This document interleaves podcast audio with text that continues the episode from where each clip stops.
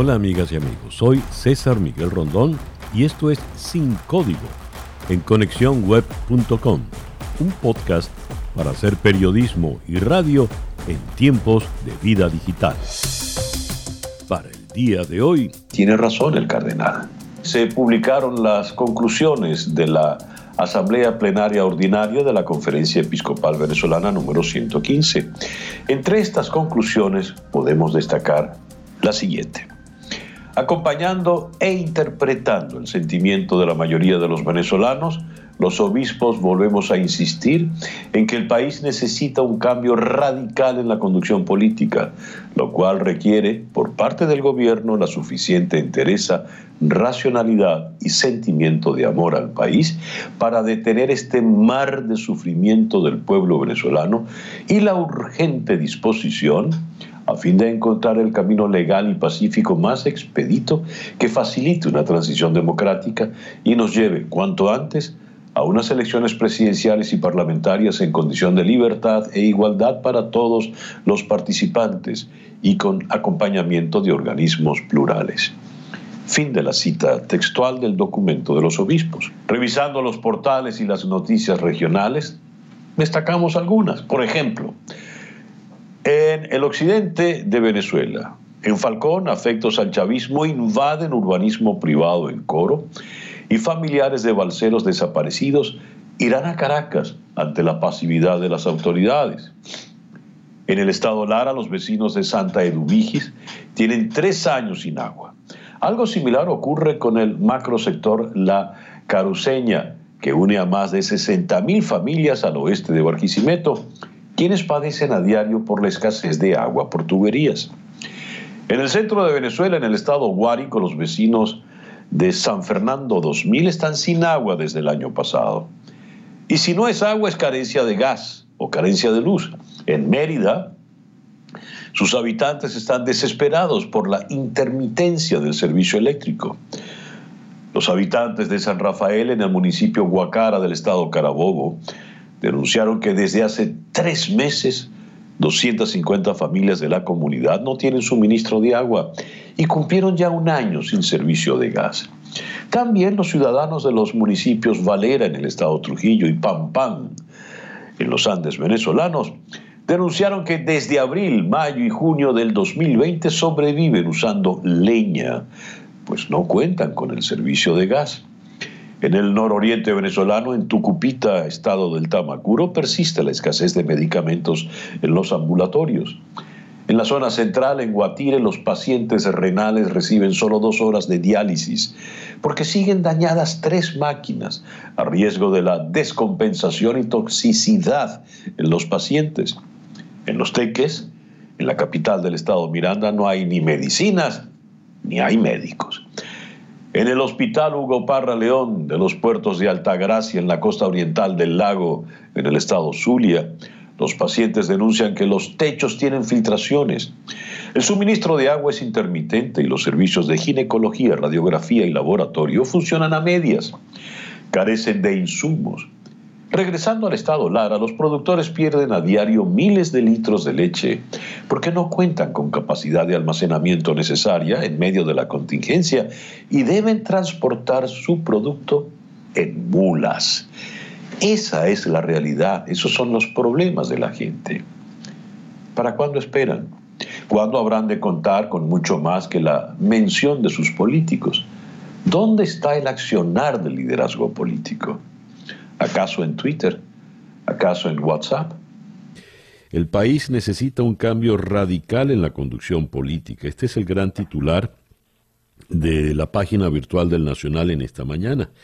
Y me llama mucho la atención que si bien son muy fuertes en el documento los obispos con eh, la asamblea madurista y las elecciones del pasado 6 de diciembre también lo son con la convocatoria eh, que hizo la oposición el 12 de diciembre y lo que resultó de esa consulta. ¿A, quién les, ¿A quiénes se le están dirigiendo los obispos? ¿A dónde están apuntando en realidad? En la línea telefónica nos honra con su presencia, está nada menos que el cardenal Baltasar Porras. Cardenal, muy buenos días, gracias por atendernos. Buenos días, César Miguel. Mira, en primer lugar, pues lo estamos dirigiendo es a todo el pueblo venezolano, más que a las mismas autoridades, porque tiene que ser la ciudadanía la que tome conciencia y sea capaz, pues, de, decidir.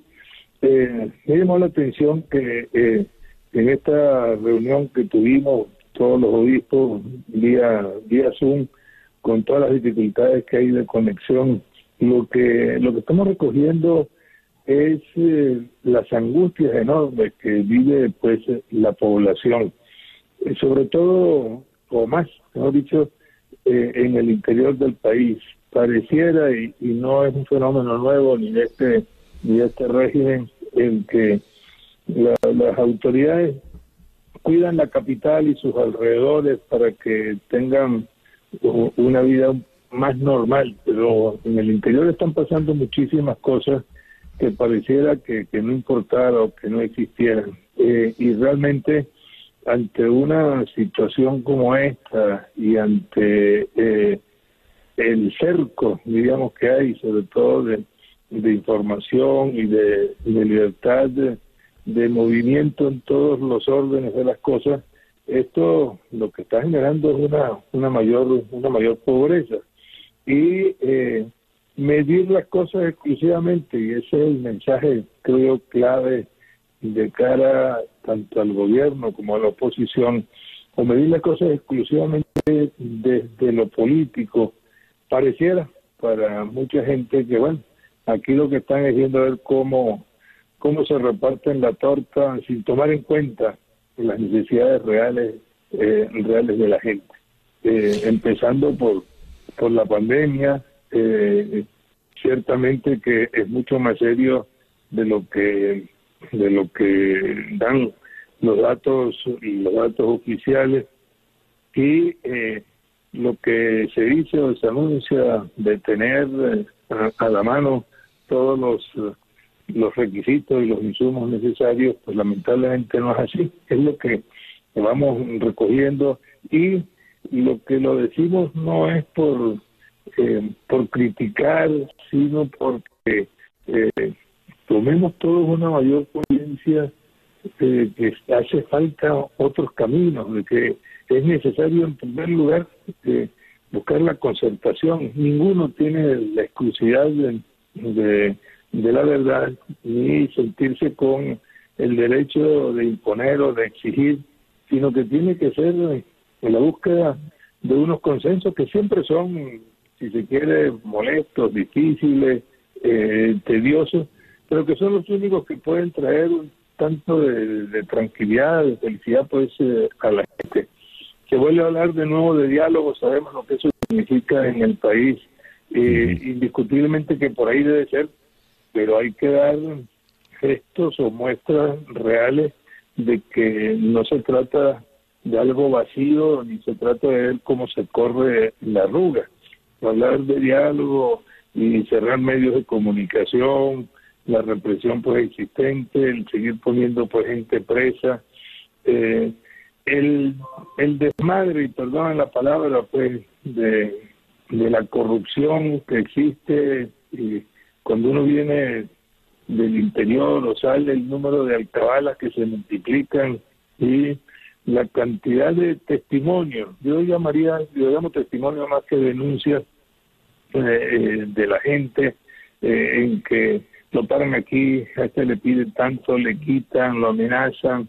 Bueno, lo que está pasando, lo que ha pasado en estos días en La Vega, aquí en Caracas, bueno, pareciera que que no existe el Estado, sino que eh, existe aquí pequeños feudos, pareciera que estuviéramos en la edad feudal, pues, en que cada quien es dueño de un territorio y hace y deshace, y que eh, varias de estas muertes que hay ahí no son de enfrentamiento entre quienes eh, están luchando los unos con los otros, sino cantidad de gente, de gente inocente que está allí, balas perdidas, tener que estar estoy eh, confinado oyendo unos tiroteos y sintiendo unas cosas, bueno, ¿qué pasa aquí?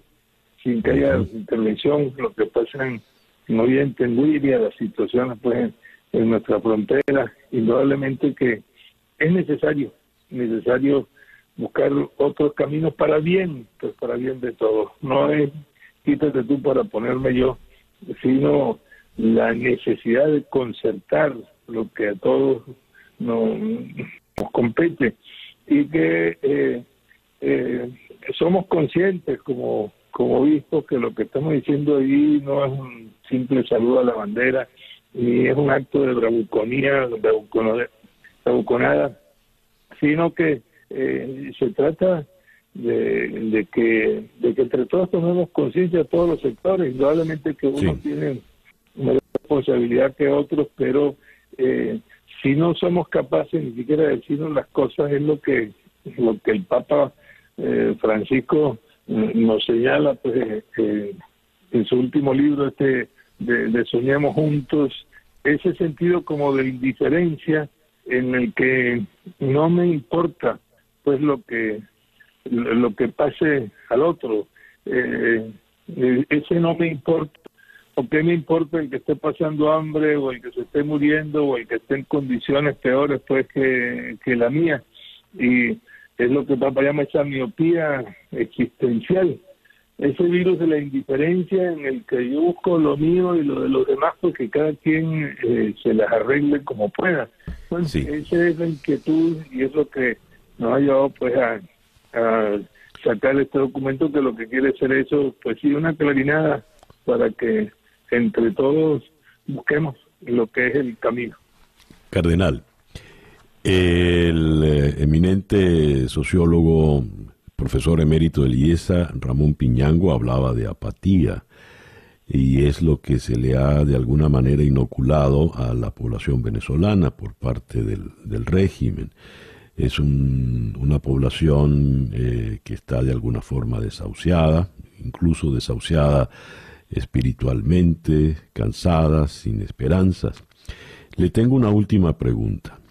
Esta pregunta me la hicieron a mí una señora eh, a quien no conozco, eh, nos topamos en la calle en, en, el extranjero y ella al reconocerme, ah, es usted.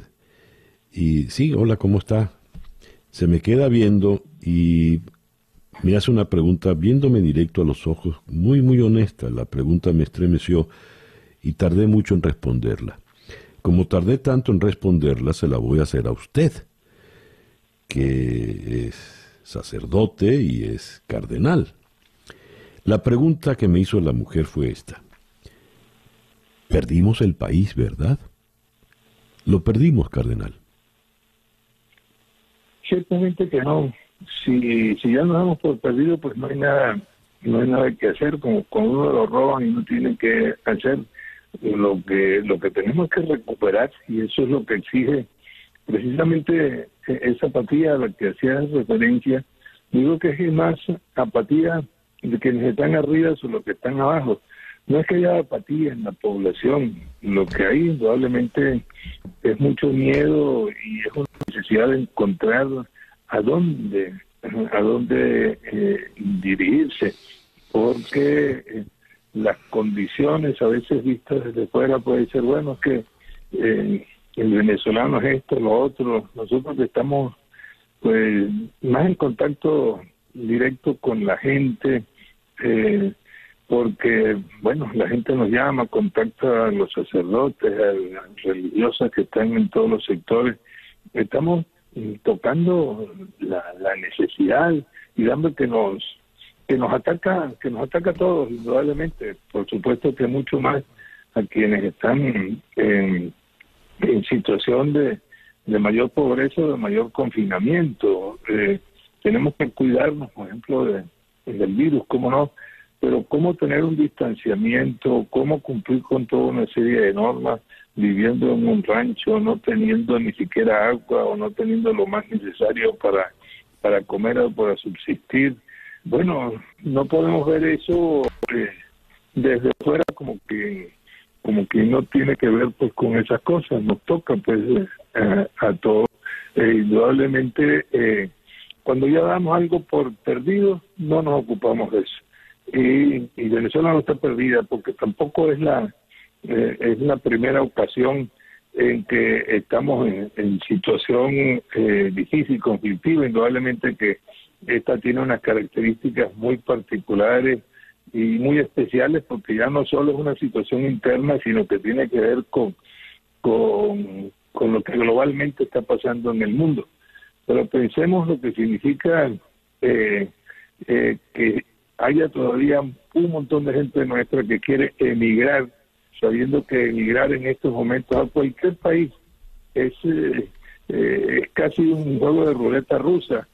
¿Cómo nos sentiríamos de mal? Y que te lo dicen algunos, que aún así prefiero probar suerte sabiendo que las condiciones en los otros países, no solo ni tanto por xenofobia, sino porque, bueno, es un, una riada de, de, venezolanos, pues los que están fuera y que haya proyecciones de cuando puedan llegar hasta 7 millones de migrantes.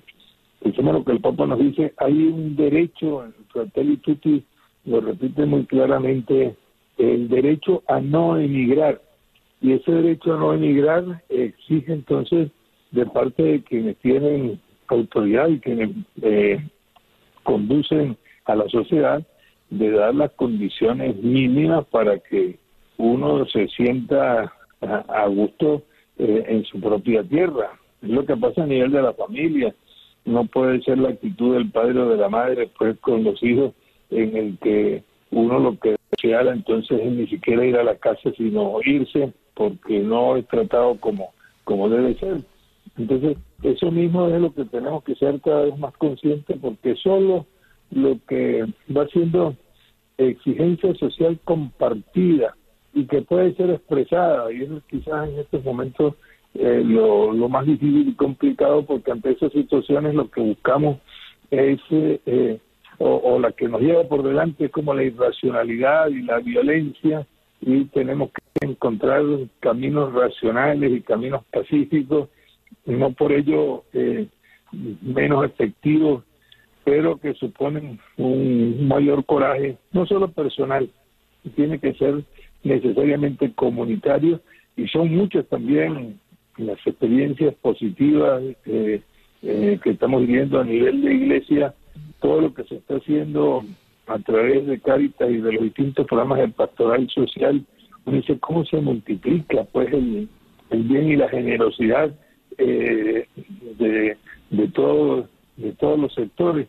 Bueno, eso tenemos que multiplicarlo para que no pensemos que es que los venezolanos no servimos para nada, que es que eh, no nos entendemos los unos a los otros. No, hay demasiadas cosas y demasiados ejemplos muy bellos que requieren realmente un proceso de formación, un proceso educativo en el cual también pues que estamos empeñados y, creemos que en estos momentos como iglesia es lo que no podemos hacer. Cardenal, le agradezco mucho estos minutos en la mañana de hoy.